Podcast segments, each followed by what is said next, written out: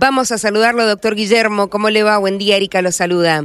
Hola, ¿qué tal? Buen día, Erika. ¿Cómo estás? Bien, bien, muy bien. Bueno, gracias por atendernos. Mencionábamos recién ciertos números que son tan grandes y tan abultados que, asustan, pero ¿vamos eh, camino a eso para el 2050, como indica la Organización Mundial de la Salud?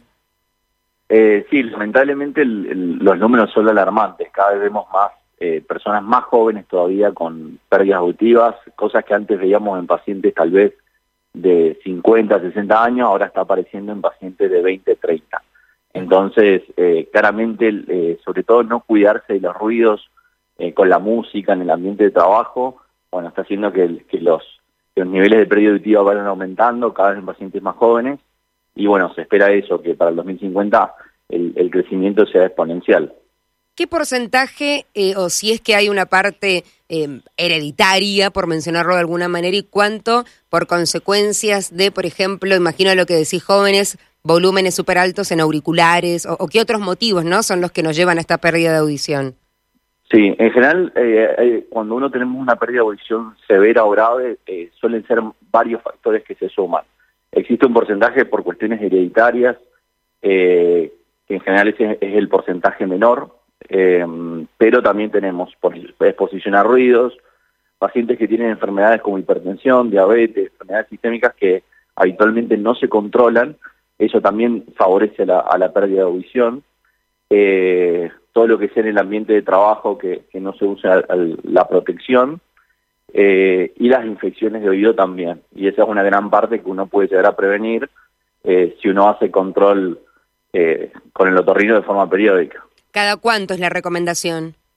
Habitualmente depende un poco de la, de la cantidad de infecciones que uno tiene, pero generalmente la recomendación es una vez al año y en pacientes que, bueno, que ya van haciendo el control una vez al año y va todo perfecto, se puede ir estirando cada dos o cada tres si no hay nada que llame la atención. ¿Cómo ha avanzado y cómo ha em, inferido ¿no? la tecnología en los últimos años eh, a la hora de realizar distintos eh, implantes y cómo se está trabajando también a nivel nacional? Bien, eh, bueno, el, implante coclear es el, único implante que devuelve un, sentido, que es la audición, que tiene la capacidad de devolverlo de forma muy efectiva. Eh, antiguamente el implante coclear, eh, tenía, el paciente tenía que llevar una mochila porque ahí venía toda la parte electrónica, salían unos cables que ingresaban al oído. Hoy en día son aparatos totalmente diminutos y bueno, la tecnología hace sobre todo eso, que cada vez sean más chicos, más fáciles de llevar y sobre todo que la calidad de audición sea, sea la ideal. Eh, por suerte, bueno, acá en, Argentina, un paciente que se implanta en Argentina o en, Mendoza eh, tiene la misma, el mismo tratamiento que un paciente en Estados Unidos o en Alemania, por ejemplo, con los implantes de, Medel, eh, ya que es el mismo aparato que se usa en cualquier parte del mundo. Eh, ¿Estos implantes hay como mm, distintas variedades o, es eh, el mismo para aquella persona que necesita recuperar su audición? ¿Es el implante? Claro, en realidad sí, esto es, esto es importante porque para cada caso específico eh, tenemos un, dispositivo especial que se ajusta mejor a su tipo de pérdida auditiva. Entonces hoy en día tenemos como una gama de 20 implantes diferentes, por eso cada caso se evalúa de manera individual y las características que tiene, bueno, vemos que, cuál de todos los implantes disponibles va a ser el que mejor resultado le va a producir. ¿Y a partir de qué edad se, se recomienda o es necesario poner estos implantes si no queda otra opción? Bien, el, generalmente el, hoy en día tenemos la detección de, audición desde los recién nacidos. Entonces ya desde, desde bebés tenemos pacientes de un año que tienen implante coclear y antiguamente existían límites de edad, eh, pero hoy se sabe que si la persona quiere escuchar eh, se puede hacer en cualquier momento. O sea que también tenemos pacientes de 84, 85 años que también tienen implante coclear. Así que no hay, prácticamente hoy en día no existe un límite si, la persona está en condiciones y tiene ganas de oír. Eh, es eh, El implante está, leyendo ahí parte de la información, ¿no? en dos partes. Eh, alguna parte situada detrás de la oreja y después un implante interno, digo, un procesador externo y un implante interno. ¿Cómo es el proceso de colocación? Eh, ¿Demora mucho? Digo, ¿es como una cirugía o es más simple? Claro, generalmente eh, para colocar un implante coclear, por ejemplo, eh, tiene una parte interna que eso se coloca mediante una cirugía. Hoy en día la cirugía es un procedimiento que trata de ser lo mínimamente invasivo posible, a veces con tiempos de una hora nada más y muchas veces el paciente el mismo día se va a su casa. Y habitualmente a los 30 días, cuando ya la piel está cicatrizada, se enciende la parte externa. Así que en general, eh, bueno, eso cambió mucho en el último tiempo, que son recuperaciones muy rápidas eh, y al poco tiempo ya el paciente puede estar con su estimulación. ¿Y, se cambia, se renueva, digo, funciona con pila, batería? Eh, bueno, hay muchos modelos, pero una de las grandes ventajas es que hoy tenemos eh, eh, implantes con baterías recargables, así que a veces no es necesario cambiarle la batería. hay otros modelos que sí requieren cambiar la, la batería y habitualmente la vida útil del procesador, la parte externa, que es lo que se cambia continuamente, es cada cinco años. Eso debe ser el tiempo porque cada cinco años realmente hay un, cambio en la tecnología que hace que los resultados sean, sean totalmente diferentes. ¿Y la parte interna se cambia? La parte interna no se cambia. Habitualmente lo que se coloca es algo que queda de manera permanente y todos los cambios que habitualmente se hacen, actualizaciones que se hace de la parte externa, siempre van a ser compatibles con la parte interna. Bien. Entonces, nosotros colocamos la parte interna, pero sabemos que cualquier actualización en tecnología, bueno, siempre, siempre se va a poder utilizar. ¿Y el implante es uno solo o tiene que ir uno por cada oído? Eh, eso depende de la edad. Habitualmente, si, si es un niño que nació con pérdida auditiva, se colocan en los dos oídos en el mismo momento. En los adultos, habitualmente se coloca un oído, se evalúa el resultado y después al tiempo se pone, eh, se pone otro. Hay muchos pacientes que lo van combinando. Algunas veces usan implantes de un lado y audífono del otro, todo ir dependiendo de cómo va cambiando su audición en el tiempo. Porque la, la, audición que se pierde eh, quizás en la adolescencia, después se, puede recuperar o ya no se recupera? No, ya es, esa es una de las grandes dificultades del, oído en general, porque toda audición perdida, si es a nivel del oído interno, son células eh, de tipo neurológicas que no tenemos forma todavía de regenerarlas. Entonces, todo tipo de audición que se pierde en esa zona ya se perdió para siempre. Bueno, entonces allá es cuando aparece el audífono o el implante.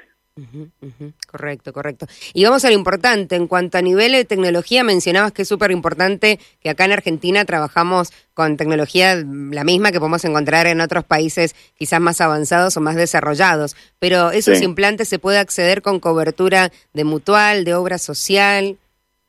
Sí, eh, existe una ley que, que protege a todos los pacientes que tienen pérdidas auditivas Así que ya sea que tenga, eh, tenga una obra social o una prepaga o no lo tenga, de alguna u otra manera va a poder acceder. Realmente los pacientes que no tienen una, una obra social una prepaga, eh, habitualmente en el hospital público pueden conseguir ese tratamiento y los pacientes con prepaga y obra social, bueno, generalmente lo consiguen mucho más rápido y, bueno, son eh, dispositivos que están al alcance de la mano, obviamente son trámites que hay que, que hay que cumplir, pero se puede conseguir todo. Sí, pero ¿hay mucha demora? Eh, hay demora dependiendo de, bueno, del, sistema y de la prepaga. En algunos casos la demora es más, es más larga. Eh, por eso esta ley que los protege, realmente a veces mediante un amparo o algún recurso legal uno puede acelerar esos, esos mecanismos. Me, llegan mensajitos aquí al WhatsApp. Yo sí dice, buen día Erika, por favor preguntar al doctor sobre misofonía, cómo se trata y qué es también.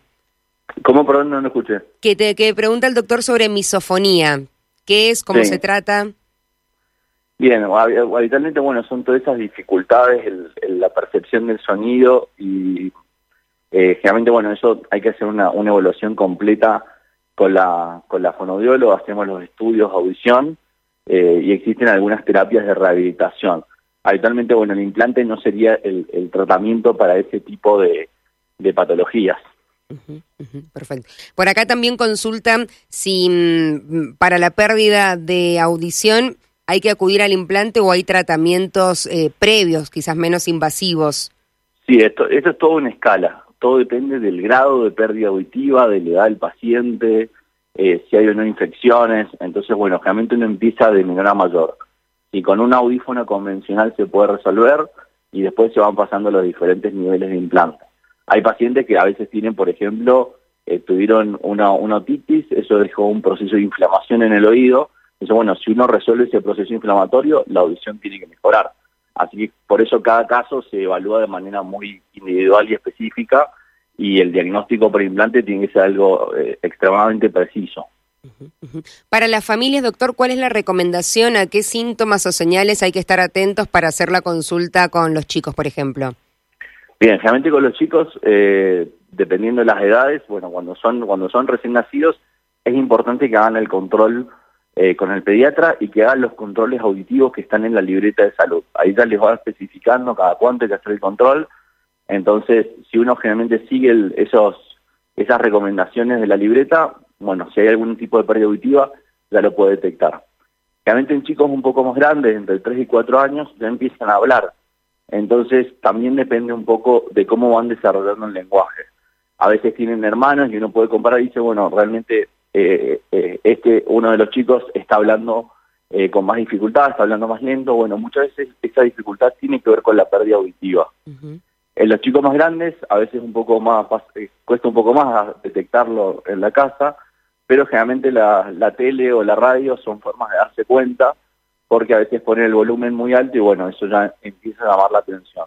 Generalmente el chico que, que pide mucho que le repitan o que, que, dice que cada vez que uno le dice algo, bueno, eso también llama la atención.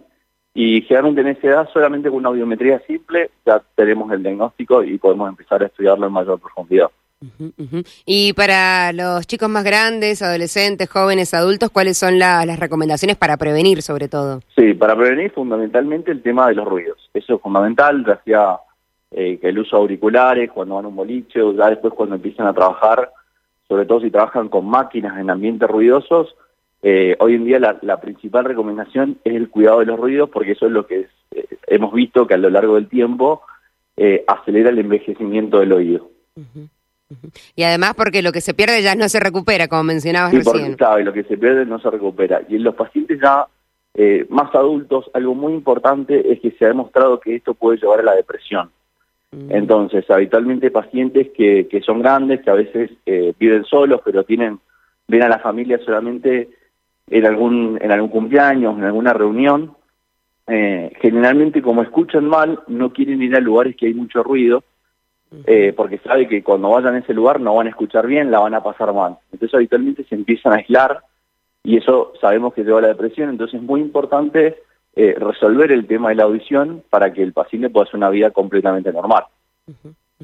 Doctor, ¿alguna última recomendación que quiera compartir con la audiencia? Eh, bueno, básicamente eso, que si pueden hacer los, los controles que, que, les indique el pediatra cuando, cuando son chicos, después más adelante cada uno unos años hacer un control con otorrino, cuidarse mucho de los ruidos en general, usar protección cuando se pueda, eh, y cuando aparezcan signos que les llamen la atención, eh, bueno, que, acá en Mendoza, bueno, somos muchos otorrinos que, que podemos empezar a estudiar este, estos problemas. Perfecto, perfecto. Doctor, le agradecemos el tiempo y la comunicación. No. Hasta luego, que anden muy bien. Que estén muy bien.